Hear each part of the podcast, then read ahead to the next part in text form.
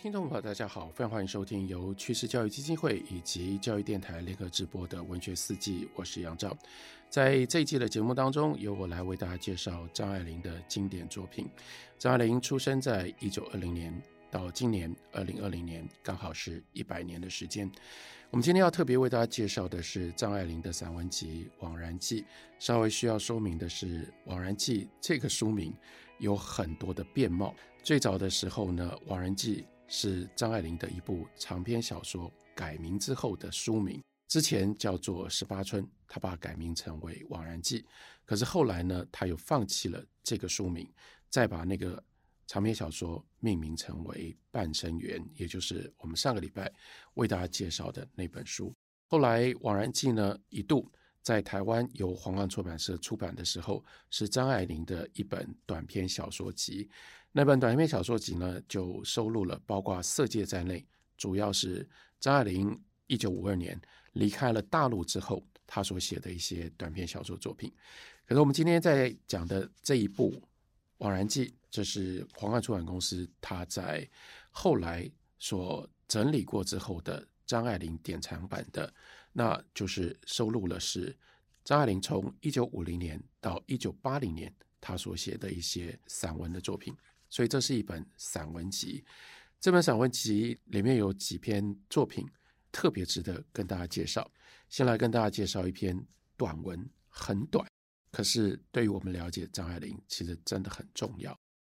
在这篇短文，张爱玲先讲了一个小故事，一个小典故，这就充分反映出来，张爱玲除了写小说、写散文之外，我们现在没有办法为大家介绍的是，她曾经担任过。电影编剧的这个身份，他编过的电影最有名的，当时也曾经卖座最好、最受欢迎的是《太太万岁》。为什么跟电影什么关系呢？他讲的是好莱坞的典故。他说，过去好莱坞制片 Samuel Goldwyn，Samuel Goldwyn 是谁呢？我们以前讲到好莱坞的大制片厂的时候，有一个制片厂呢，叫做米高梅。米高梅呢，那个高就是 Goldwyn，所以呢，这就是米高梅。片场的其中的一个老板，他的名字叫做 Samuel Gowan，他是一个东欧的移民，波兰的犹太人。他原姓呢叫做 golfish 当然叫做 golfish 姓金鱼真的不太好听。所以十七岁他到了新大陆，后来他就把他自己的姓改成了 Gowan，。他活到了九十岁高龄，但是呢英语始终不成熟。据说个性强的人没有语言天才，大概是有点道理。不过他的英文呢，常常错得妙趣横生，以至于字典里面甚至多添加了一个新的字，就叫做 “Goingism”，意思是 “going” 的英文，特别的英文。甚至有些人传言说，那是故意宣传用的，是他麾下的宣传部捉刀捏造的，好让影剧的社交栏他们有东西可以报道，然后呢，用这种方式炒起他的名气。但他最有名的几句名言，绝对不是任何人造得出来的。例如说，张爱玲就引用了两句，一句呢是 “include me out”，“include me” 就是包括我。那你不包括，你要排除在外。我们讲的是 “exclude”，可是呢，，going 就会说 “include me out”，这的确很有趣的一个表达。还有呢，再引用的另外一个 “going” 的 going 的 n。那就是 "I'll tell you in two words, impossible." 这句话为什么有趣呢？因为 "impossible" 不是 two words，在英文里面 "impossible" 是一个字，但是高文会为了特别的强调他那个很有趣的英文，特别强调说不可能，不要来烦我了。他老是说 "I will tell you in two words, impossible." 这非常有趣。但是更有趣的是，张爱玲讲这个故事干嘛呢？这是有个背景，这篇文章是写给联副的。那时候联合副刊呢新辟了一个叫做文化街，文化街干嘛呢？就找了这些有名的作者，请这个作者呢填写说：“哎呀，你最近住在哪里啦？然后呢，你的工作性质啦，等等。”他说：“这不是个秘密，而且我非常欣赏提名文化街。但是呢，我在这个文化街上溜达看橱窗。”却好像他的比喻是说，好像我在街上逛得好好的，遇到了一个电台记者，硬是要把那个麦克风凑到我旁边来采访舆情。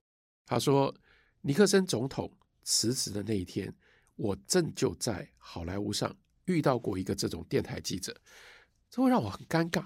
你突然之间叫我要讲话，所以呢，他就说，我就不免引用 Going 的这句话，Include me out，写了这么两段，让我代替填表。这个告诉你说，我不填表，我不要跟别人一样填这些基本资料给你们。Please，如果你们要搞这个文化节，include me out，我不要跟别人在一起。那这个为什么有趣或有什么重要呢？因为这不是唯一一次张爱玲讲到 include me out。在蔡登山先生他所写的关于张爱玲的书里面，他曾经记录过他跟张爱玲之间的。这个间接的互动，因为在一九九三年，蔡登山当时呢在筹拍《作家身影》，那是一系列的中国现代作家的传记纪录片，当然会想要拍张爱玲，而且呢更重要的就是希望能够采访到她个人，这是无时无刻挥之不去的诱惑，就想说即使只是惊鸿一瞥，或者是寥寥数语都好。于是呢，就透过皇冠杂志社的协助，寄上了企划书跟一封长信。经过了几个月，然后呢，接到了一封传给导演，就是作家身影的导演雷湘的一封传真，那就是张爱玲写的。张爱玲说：“雷湘先生收到尊函，感到非常的荣幸，苦于体力精力不济。”自己的工作时间都已经缩减到实在无法交代的程度。电视影集指的就是你们要拍的这个纪录片呢，只好援引制片家 Gowing 的那句名言：“把我包括在外，拜托，include me out，不要把我算进来，我不要拍你们的作家身影。”所以 include out 这就不只是引用 Going 的一句话，应该说。这句话时常随时都在张爱玲的脑海里面，这就很像好莱坞另外一个非常有名的女星，那是 Greta Garbo。而且大家都知道，Greta Garbo 她有一个口头禅叫做 “Please leave me alone”，我不要跟你们一起混，我不在里面。那 Greta Garbo 是 “Please leave me alone”，张爱玲就是 “Please include me out”，不要把我算进来。我不要跟任何人凑热闹，这是张爱玲真的非常具体、非常凸显的一种特殊的个性。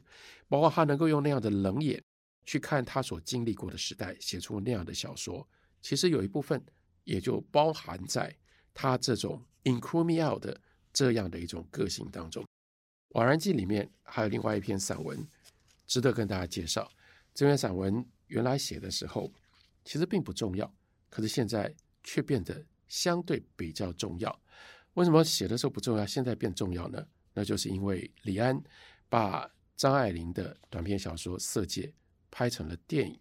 在过去长期以来，每次讲到了李安的电影，我自己个人非常强烈的立场，我非常强烈的意见，我就希望大家知道，李安的《色戒》是李安的，而不是张爱玲的。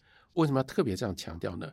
意味着，虽然看起来那里面有一些情节，李安的电影这些故事是来自于张爱玲的小说，可是最关键的有一些东西，李安不管是不能理解张爱玲要写什么，或者是因为李安的个性跟李安电影所要表现的和张爱玲在小说里写出来的不一样，所以呢，这里面有一个绝大的差异。那我为什么敢讲这样的一种评断？说李安的设计就不是张爱玲的设计呢？一部分是如果大家认真仔细的读张爱玲的小说，你大概就可以体会。不过更是铁证如山的，就是这篇文章。这篇文章发表在一九七八年，所以你知道这不是针对李安拍的电影。可是这篇文章，张爱玲自己站出来解释色戒，却有一部分。可以完全运用在李安他所理解的这个小说的色戒，或他拍出来的电影的色戒的内容。这篇文章是因为色戒发表了之后，在一九七八年十月一号，《中国时报》的人间副刊呢有一个专栏，这个专栏呢叫做“域外人语”，然后写这个专栏的人呢笔名叫做“域外人”，这应该就是张系国。张系国当时呢在人间副刊有这样一个固定的专栏，呀，因为他人在美国，在 Pittsburgh，所以呢他把他的专栏叫做“域外人语”，意思说我不在台湾，我不在这个自由中国。然后呢，他就把写文章的人的笔名也就叫做域外人。这个域外人呢，写了一篇评色戒的短评，这是一篇不怀好意的评论，所以逼得张爱玲必须写这篇为他自己的色戒辩护。他在文章的最后一段，他说：“我最不会辩论，又写得慢，实在匀不出时间来打笔墨官司。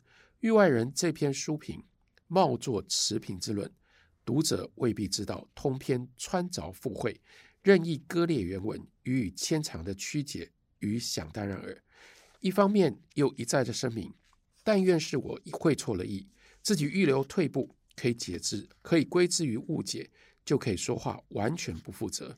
我到底对自己的作品不能不负责，所以只好写了这篇短文，下不为例。其实从这里就知道张爱玲的口气。以他平常写文章的方式，这已经是非常非常严厉的。那为什么刚刚说这个文章逼得张爱玲不得不出来辩护呢？因为域外人写了这么一句话，说也许张爱玲的本意还是批评汉奸的，也许我没有弄清楚张爱玲的本意。然后呢，到了最后，域外人又翻了案，认为这根本色戒根本是歌颂汉奸的文学。即使是非常暧昧的歌颂，所以这时候很麻烦，这就很敏感了。当然，我们要回到一九七八年台湾文坛的气氛。一九七八年，有一个人在文坛惹起了风暴，这个人呢是胡兰成。胡兰成曾经在汪精卫的政府里面担任宣传部长。比较麻烦的，他更。为人知道，或者是当时台湾文坛会看到的、会在意的是，他曾经跟张爱玲结婚过。张爱玲一辈子只有这么一次的婚姻。当然，后来在战争结束了之后，胡兰成因为参与了伪政府，变成了汉奸，他就出亡逃到日本去，从此就没有再回中国。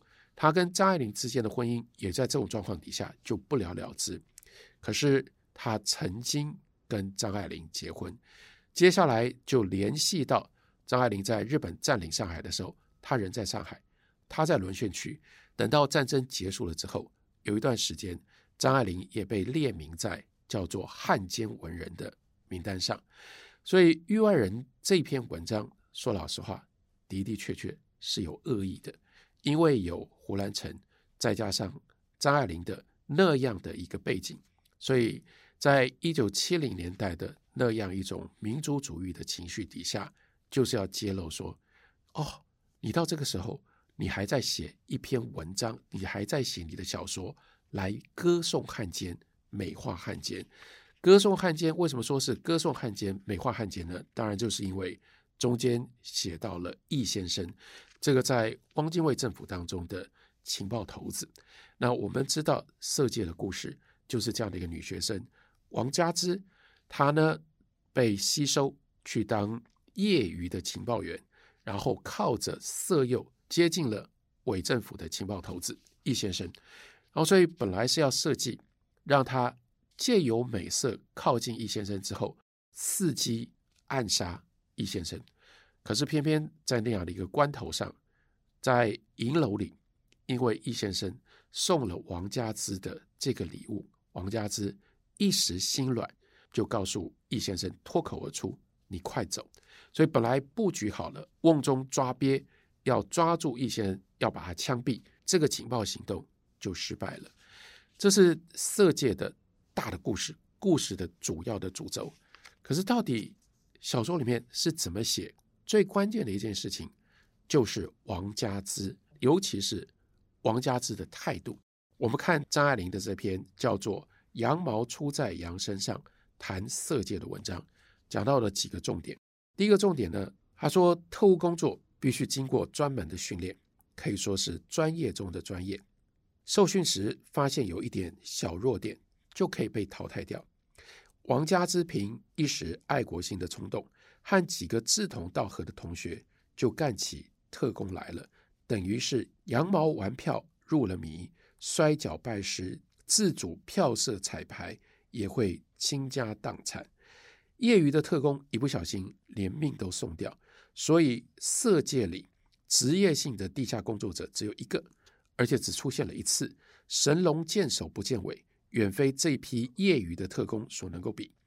所以他强调一件事情是：王佳芝他们不是职业的特工，他们是业余者，他们是被吸收进去的。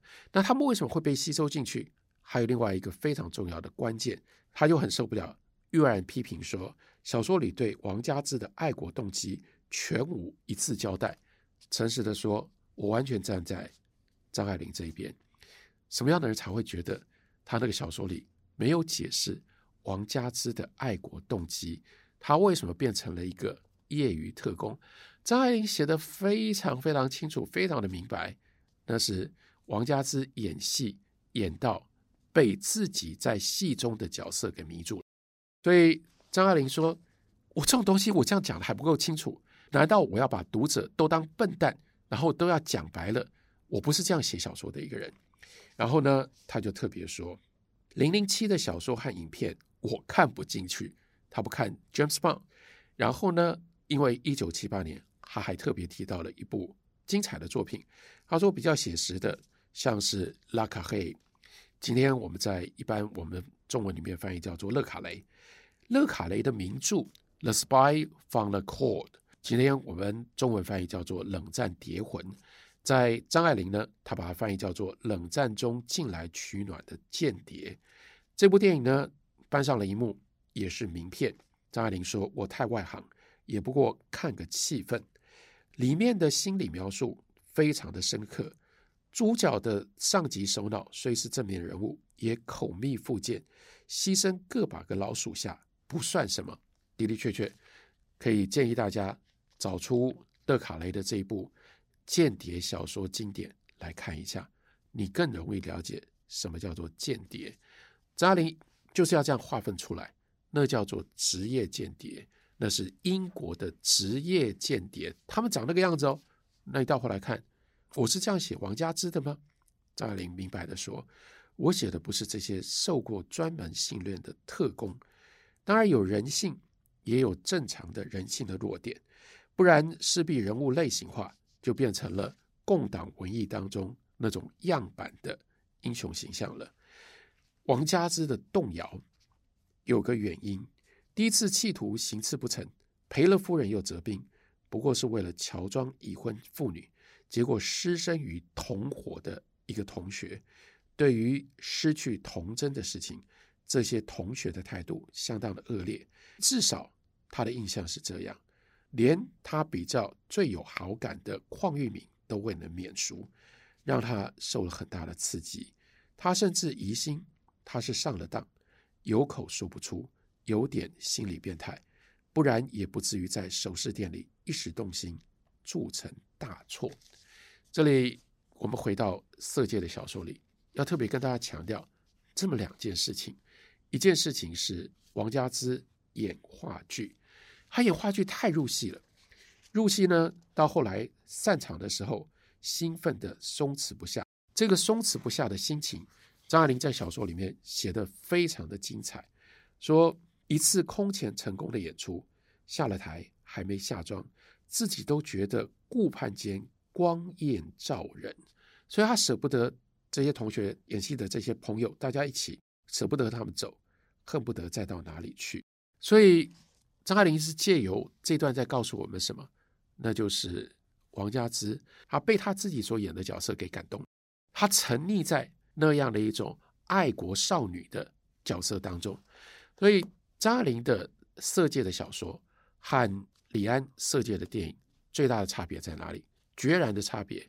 张爱玲冷眼，她从来没有喜欢过王佳芝这个角色。她甚至从来没有同情王佳芝这个角色，在小说里，他是嘲笑的，用冷眼嘲笑的在看王佳芝。他小说里的王佳芝是那样一个天真，带着天真到愚蠢的那样的一个大学生，演戏演一演就觉得哇，我是一个女主角，全部人都看我。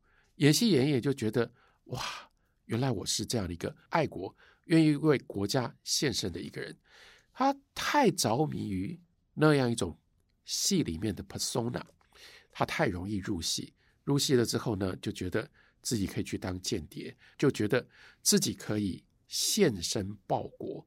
献身报国呢是双重的意思，所以刚刚讲到另外一个非常重要的重点，就是他要献身，他要献身，他要献出他的童真。可是他献出童真的那个情境，根本就不是戏里面他想象的那么伟大，因而在现实上面又让他觉得不舒服，可能被骗了。然而他是一个这么样自我欺瞒的人，他不愿意面对。那他用什么样的方式呢？他就把自己这个牺牲当作是很了不起、很伟大。所以呢，联系到第二次的献身，他去勾搭易先生，勾搭这个情报头子。所以是在这样的一个冷眼描述当中，张爱玲才写出这样一段描述。她说：“王佳芝呢，每一次跟老易在一起，在一起指的是两个人有亲密关系，都像洗了个热水澡，把机遇都冲掉了，因为一切都有了个目的，表示她这个时候跟男人发生性关系是有意义的，是有目的的，是为了爱国。”是这样的一个高贵的情操，所以他就用这种方法，可以把自己莫名其妙失去了童真这件事情，可以掩盖过去。那域外人没有读懂，所以域外人断章取义说：“我未干过间谍工作，无从揣摩女间谍的心理状态，但和从事特工的汉奸在一起，会像洗了个热水澡一样，把机遇都冲掉了，实在令人匪夷所思。”这是域外人他的误会，有的时候我们甚至可以说，这是他刻意的误会，他就是用这种方式，所以说这是在歌颂汉奸呢？啊，一个女间谍跑去跟这个汉奸上床，还觉得很满意，他把张爱玲的小说曲解成这样。张爱玲小说当然不是这样写的，同样的，李安在他的电影里面也曲解了张爱玲小说里王佳芝跟易先生的关系。